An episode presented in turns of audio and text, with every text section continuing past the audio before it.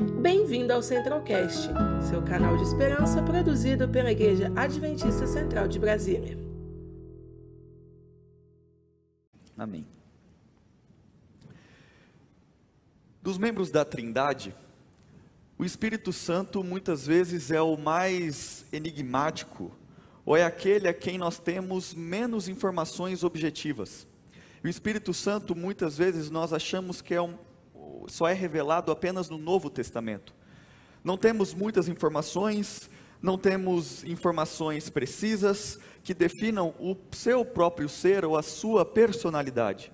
O Filho, nós sabemos que se tornou um de nós, a sua manifestação foi visível, foi presencial, ele se tornou homem e nós sabemos a revelação do Filho. E o objetivo do Filho era revelar o Pai. E por conhecermos o Filho, também temos muitas informações em relação ao Pai. Mas quem é o Espírito Santo? O Pai foi revelado, Jesus foi encarnado, mas o Espírito Santo permanece um tanto imperceptível, às vezes aparentemente à parte, despretensioso, não ocupando uma posição de autoprojeção, não se impondo, não falando de si mesmo. O Espírito Santo, para algumas pessoas, pode até ser um ser enigmático ou até mesmo uma força. E no próprio ato deste desprendimento, ele cumpre a divina obra que o faz conhecido. E qual obra é esta? é a parte de glorificar e exaltar o Filho para que ele seja revelado e assim nós conheçamos o Pai. No Espírito Santo, nós temos o maior exemplo da abnegação. No quarto evangelho, o Espírito Santo ocupa basicamente sete papéis. Eu quero falar para vocês. Primeiro, ensinar, fazer lembrar tudo o que Jesus disse, dar testemunho de Jesus, convencer do pecado, convencer da justiça, porque o mundo não crê mais em Jesus, convencer também de, do juízo, porque Satanás foi julgado e condenado. Também nos evangelhos nós vemos que o Espírito Santo guia a toda a verdade. E quem é a verdade?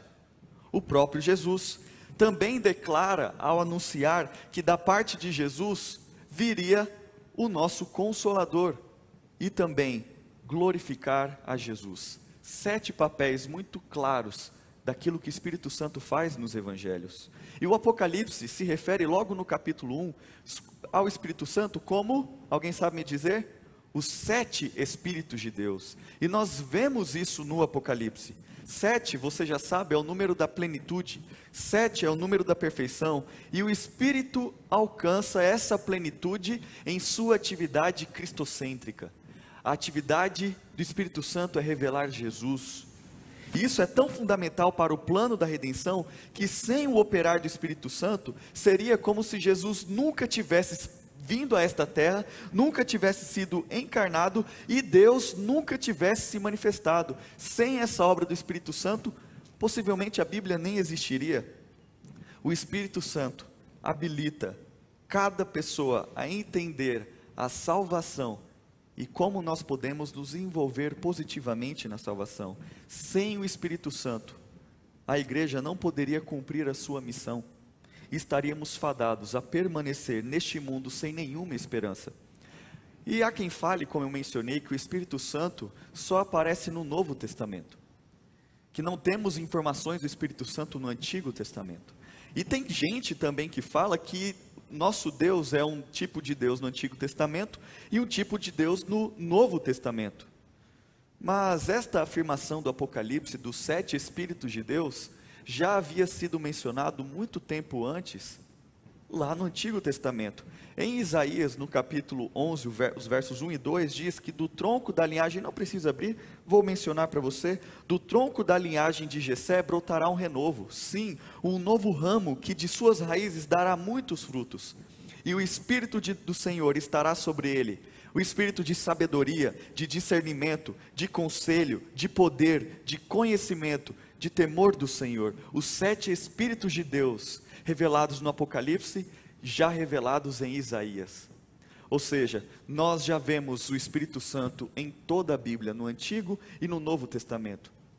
E da mesma forma que ocorreu a expectativa da primeira vinda do Espírito Santo, a primeira vinda de Jesus, hoje também existe essa nossa maior esperança, que é a segunda vinda de Jesus.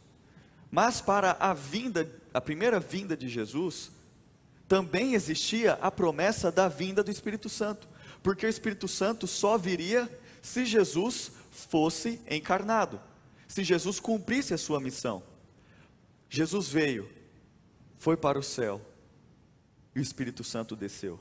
E agora nós temos a promessa da segunda vinda de Jesus. E para Jesus vir, também o Espírito Santo precisa ser derramado em nossa geração. E eu quero ler sobre isso com vocês. Abra sua Bíblia em Joel, capítulo 2. Joel está no Novo Testamento, se você está conhecendo a Bíblia, você pode abrir ali no livro de Daniel, que é mais fácil, alguns é mais conhecido o livro de Daniel, alguns sabem encontrar de uma melhor maneira. Logo após o livro de Daniel vem o livro de Oséias, e então você encontra o livro de Joel. Você pode abrir a sua Bíblia em Joel, no capítulo 2, nós vamos ler dois versos, os versos 28 e 29. E aqui, no, enquanto você abre a sua Bíblia, no livro de Joel, nós vemos algumas profecias, nós vemos uma questão dos gafanhotos que invadem como um exército, e aí vem uma questão de juízo, de julgamento, um chamado ao arrependimento. O Senhor promete uma restauração, e aí promete também o Espírito Santo, e nós vamos ler os versos 28 e 29 que dizem assim na minha versão: Então, depois que eu tiver feito essas coisas, derramarei o meu espírito sobre todo tipo de pessoa seus filhos e suas filhas profetizarão, os velhos terão sonhos e os jovens terão visões. Naqueles dias derramarei o meu espírito, até mesmo sobre servos e servas. Nesta passagem aqui do Antigo Testamento, nós percebemos que existe uma antecipação à promessa do Espírito Santo como prometida por Cristo aos seus discípulos. Aqui está a expectativa antecipada dos israelitas. Existia uma esperança do povo de Israel pela vinda do Espírito Santo. E estes versos nos mostram que Jesus deveria ser entronizado para então o Espírito Santo ser derramado. E este mesmo Espírito está prometido para nós antes da vinda de Jesus. Só que, feita essa introdução, eu gostaria de explorar algo muito interessante com vocês, que vai ser o objeto do nosso estudo desta noite. Abra sua Bíblia em Números, Números capítulo 15. Você pode abrir a sua Bíblia em Números capítulo 15. Números tem várias leis que Deus dá para o seu povo. E nós vamos explorar uma lei muito interessante que talvez não seja muito conhecida ou estudada por nós. Então, você que está em casa, você pode abrir a sua Bíblia, pegue a sua Bíblia, não acompanhe apenas pela tela, pegue a sua Bíblia, quem sabe está na gaveta, vai lá, pegue e abra em Números, capítulo 15. Nós vamos ler sobre uma ordem, uma lei que Deus deu para os israelitas, uma lei muito interessante. Números, capítulo 15, vou ler a partir do verso 37, a parte final do capítulo 15. E diz assim: O Senhor disse a Moisés: Dê as seguintes ordens, as seguintes instruções ao povo de Israel vocês e as gerações futuras farão franjas na bainha da roupa e as prenderão com um fio azul. Quando virem as franjas, recordarão todos os mandamentos do Senhor e os cumprirão. Assim, não serão infiéis, seguindo os desejos de seu coração e de seus olhos. As franjas os ajudarão a lembrar que devem obedecer a todos os meus mandamentos e ser santos para o seu Deus. Verso 41. Eu sou o Senhor seu Deus, que os tirou da terra do Egito para ser o seu Deus. Eu sou o Senhor seu Deus. Você conhecia esta lei, este mandamento? Do, dos israelitas colocarem franjas ao redor das suas vestes? Para você entender melhor, todos aqui conhecem a, uma rede, né? E a, normalmente nas redes tem ao lado né, franjas ou seja, são tecidos ali, não sei explicar muito bem, mas você sabe que cai, tem ali alguns detalhes e tudo mais. E os israelitas deveriam fazer este tipo de franja azul e colocar na bainha da sua roupa. Você possivelmente já viu um judeu utilizando algo nesse sentido e ali existe, existem estas franjas. E eu pergunto para você, por que Deus especificou uma vestimenta especial para o seu povo? Você já parou para pensar por que, que os judeus usam isso? E por que Deus mandou os israelitas usarem isso? Você já parou para pensar? Vamos explorar isso, né? Porque cada israelita tinha pelo menos quatro franjas ao redor das suas vestes. Eles eram circundados por estas franjas. É como se eles, as franjas estivessem ao redor de cada pessoa, formando um círculo. E eu pergunto para vocês, por que estas vestes especiais? Vamos responder a partir da Bíblia e vamos ler de trás para frente. Verso 41 diz assim: Eu sou o Senhor seu Deus que os tirou da terra do Egito para ser o seu Deus. Eu sou o Senhor seu Deus. Aqui eles deveriam lembrar que a salvação é individual e que a salvação é possível apenas por Jesus, apenas por Deus. Deus libertou o seu povo do Egito. As vestes eram uma maneira de o povo lembrar o privilégio de obedecerem a Deus em liberdade. Franjas ao redor do vestido formariam um, como se fosse um círculo imaginário ao redor da pessoa. E então este círculo imaginário está aqui e os passos estariam dentro deste círculo. Vocês conseguiram imaginar? Então existe um círculo e cada passo que eu dou tem como se fosse um círculo imaginário. Mas vamos continuar a explorar o motivo deles utilizarem isso. Versos 39 e 40. Quando virem as franjas, recordarão todos os mandamentos do Senhor e os cumprirão. Assim não serão infiéis, seguindo os desejos de seu coração e de seus olhos. As franjas os ajudarão a lembrar que devem obedecer a todos os meus mandamentos e ser santos para o seu Deus. O propósito das franjas, destas vestes especiais, é lembrar dos mandamentos de Deus, de que estes mandamentos, além de serem obedecidos, deveriam ser também praticados. Simbolicamente, cada israelita estava circundado pelos mandamentos de Deus, ou seja, os mandamentos de Deus estavam ao redor de cada passo que eu dava, cada passo que os, os israelitas davam.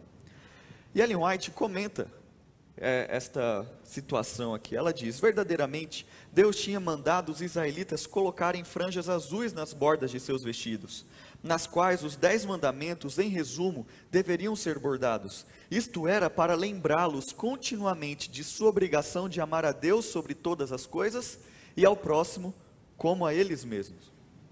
E eles tinham isso em mente. E existem algumas leis do Novo Testamento que muitas vezes nós achamos e pessoas dizem que substituíram os dez mandamentos. E se nós percebermos, estas leis já existiam no Antigo Testamento. Eu vou citar para vocês dois versos do Antigo Testamento. Deuteronômio 6,5 diz que diz o seguinte: ame o Senhor seu Deus de todo o coração, de toda a sua alma e de toda a sua força. E Levítico capítulo 19 acrescenta: não procurem se vingar, nem guardar rancor de ninguém ou de alguém, mas cada um ame a seu próximo como a si mesmo. Eu sou o Senhor.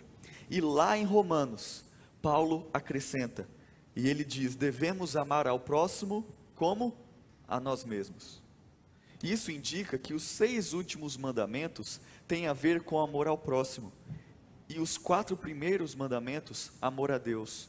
Leis que não foram escritas após a morte de Jesus. Leis que foram escritas no Antigo Testamento. Amar a Deus sobre todas as coisas e ao próximo como a ti mesmo. E o que era bordado nessas franjas? O que era bordado nessas franjas? Possivelmente amor a Deus e amor ao próximo. E o próprio Jesus diz lá em Mateus, capítulo 22, toda a lei e todas as exigências dos profetas se baseiam nestes dois mandamentos: amor a Deus e amor ao próximo.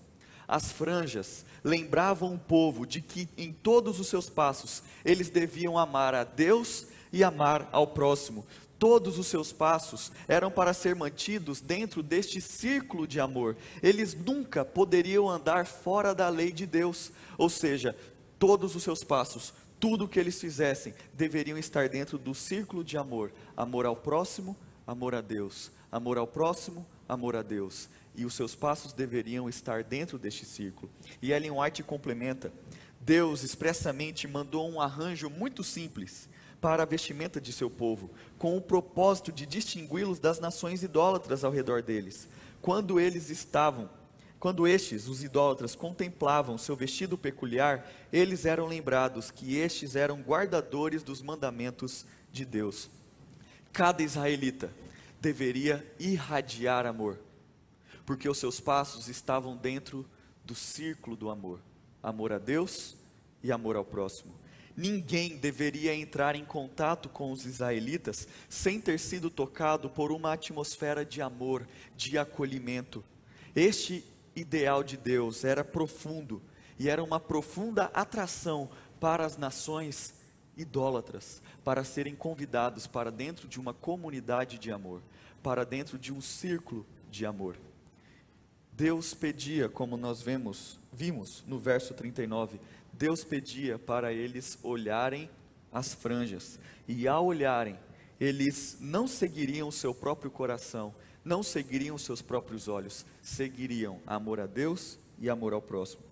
Só que o desafio é, eu pergunto para você, como caminhar e seguir o ideal de Deus com o nosso coração pecaminoso? Você já parou para pensar como nós podemos seguir o ideal de Deus se eu tenho um coração impuro? Na verdade, a questão é o que dirige os seus pés? Esta é a pergunta. O que dirige os seus pés? Um coração adulterado dirigiu os pés dos israelitas. Para os israelitas, a lei, amor ao próximo e amor a Deus, estava bordada nas franjas, só que não estava bordada no coração. O olhar para as franjas deveria levar os israelitas a lembrar da lei do amor. E eu pergunto para você: o que dirige os seus pés? O que dirige o seu caminhar? O que dirige a sua vida? Como fazer com que a contemplação da lei se torne em atos de justiça e de amor? Como fazer? Como pode uma lei externa atingir o coração para que os meus pés andem de acordo com a lei de Deus? Como nós podemos fazer? As leis bordadas nas franjas eram externas para os israelitas representando que estão fora do alcance do ser humano alcançar, fora do alcance do ser humano, do ser humano e, e difícil de cumprir ou quase impossível. E Paulo afirma lá em Romanos: todos pecaram e por isso não alcançam o padrão da glória de Deus, porque todos pecaram. A lei que domina o ser humano é a lei do pecado é impossível para o ser humano porque existe uma lei dentro de nós. É o coração com tendências para o mal. Como que nós podemos solucionar este problema então? E Paulo pergunta isso em Romanos 7. Os jovens estão estudando sobre isso. E Paulo pergunta, no final do capítulo 7 de Romanos, ele pergunta: Quem me livrará do corpo desta morte? Ou quem me livrará deste corpo corrompido pelo pecado? Ou este corpo pecaminoso? Quem me livrará? No Antigo, no Antigo Testamento, Deus apresenta a solução e eu quero finalizar com a solução. Ezequiel, capítulo 11. Vamos para Ezequiel, capítulo 11. Mas, pastor, o que tudo isso tem a ver com o, o estudo do Espírito Santo? Vamos entender. Ezequiel, capítulo 11. Para nós sabermos como podemos solucionar este problema. Ezequiel, capítulo 11, os versos 19 e 20. Dizem assim: Eu lhes darei um só coração e colocarei dentro deles um novo espírito. Removerei seu coração de pedra e lhes darei um coração de carne, para que obedeçam a meus decretos e estatutos. Então eles serão meu povo e eu serei, vocês podem completar? O seu Deus. E vamos ler um, mais dois versos, o capítulo 36 de Ezequiel também. Então avança um pouquinho na sua Bíblia, Ezequiel capítulo 36. Nós estávamos no capítulo 11 e agora vamos para o capítulo 36. Versos 26 e 27. Eu lhes darei um novo coração e colocarei em vocês um novo espírito. Remova, removerei seu coração de pedra e lhes darei um coração de carne Porei dentro de vocês o meu espírito para que sigam meu, meus decretos e tenham o cuidado de obedecer aos meus estatutos. Por que eu li as mesmas palavras em textos diferentes? Por que, que eu li e repeti o que estava no capítulo 11 e no capítulo 36? Para mostrar que o Espírito Santo é o meio de Deus atingir o seu objetivo. E o Espírito Santo é a fonte do poder na sua família. Ele é a fonte do poder na sua família. Com tudo isso em mente, para nós finalizarmos, tudo isso que a gente estudou até aqui, volte um pouquinho para Jeremias. Jeremias, está um pouquinho atrás, antes, um pouquinho antes de Ezequiel, Jeremias capítulo 31. Jeremias capítulo 31, nós vamos ler os versos 33 e 34. Jeremias 31, os versos 33 e 34. E, diz, e dizem assim estes versos: E esta é a nova aliança que farei com o povo de Israel depois daqueles dias, diz o Senhor. Eu porei as minhas leis em sua mente e as escreverei em seu coração. Eu serei o seu Deus e eles serão o meu povo. E não será necessário ensinarem a seus vizinhos e parentes, dizendo: Você precisa conhecer o Senhor, pois todos, desde o mais humilde até o mais importante, me conhecerão, diz o Senhor. E eu perdoarei sua maldade e nunca mais me lembrarei de seus pecados. Isto é o Evangelho em pleno Antigo Testamento. Evangelho não está somente no Novo Testamento. Estas palavras que acabei, acabamos de ler é o evangelho puro, evangelho em pleno Antigo Testamento. Isso mostra a unidade bíblica. Isso mostra que este livro é maravilhoso, que é um só, de Gênesis a Apocalipse. Amém. Que este livro realmente mostra o Espírito Santo e a vontade dele de mostrar Jesus, para que conheçamos o Pai. E Paulo acrescenta isso lá em 2 Coríntios, capítulo 3, o verso 3, sem dúvida, vocês são uma carta de Cristo que mostra os resultados de nosso trabalho em seu meio, escrita não com pena ou com tinta, mas com o Espírito Santo do Deus vivo e gravada não em tábuas de pedra, mas em corações humanos. O objetivo de Deus é que caminhemos de acordo com a sua lei de amor. E isto só é possível pelo Espírito Santo. Apenas Ele pode internalizar a lei de Deus no coração do homem. Ele implanta um novo DNA em você. Ele instala um novo software em você. Ele aplica uma vacina com 100% de eficácia para que você seja curado deste, deste mal, desta doença que é o pecado. Este é o trabalho do Espírito Santo, formar Cristo em nós. E como isto ocorre? não ocorre automaticamente. Nós devemos pedir pelo poder do Espírito Santo. Temos que ter dependência completa. E lá em Lucas capítulo 11, diz: Se vocês que são pecadores sabem como dar boas coisas aos seus filhos, quanto mais seu Pai no céu dará o Espírito Santo aos que lhe pedirem. Onde esta renovação ocorre? Onde esta renovação ocorre? Você sabe me dizer? Paulo nos diz em Romanos capítulo 12 que esta renovação ocorre aqui. Esta renovação ocorre aqui, para você que está acompanhando de casa, na nossa mente. Apenas uma mente renovada irradiará amor. Somente uma mente renovada fará com que você caminhe no círculo de amor, amor a Deus e amor ao próximo. O Espírito Santo é Deus. O Espírito Santo na Bíblia é chamado de Senhor, Espírito de glória, Espírito de vida, Espírito de santidade. O Espírito Santo consola, guia, intercede, ensina, comissiona, ordena, ama, testemunha. O Espírito Santo convence, regenera, realiza milagres, cria, inspira, santifica. O Espírito Santo tem vontade, o Espírito Santo tem pensamento, o Espírito Santo tem conhecimento, ele fala, ele tem emoções. O Espírito Santo pode ser obedecido, o Espírito Santo é eterno, é onisciente, é onipotente, é onipresente. O Espírito Santo é a verdade, o Espírito Santo é a vida. Espírito Santo é a sabedoria, santidade, doador de vida, doador de eternidade também. Parece características de Jesus, não é mesmo? Claro, porque não é, não é apenas Jesus, não é apenas Deus, mas também o Espírito Santo. A Trindade coeterna. Alguns símbolos do Espírito Santo, ele é uma pomba associado a amor, pureza e paz água, símbolo de purificação e vida, óleo, unção e fonte de cura e poder, e também Espírito Santo é um símbolo de fogo, que é glória, presença, proteção, guia e julgamento de Deus. O Espírito Santo desempenhou uma parte ativa com o Pai e o Filho na criação, na encarnação e na redenção.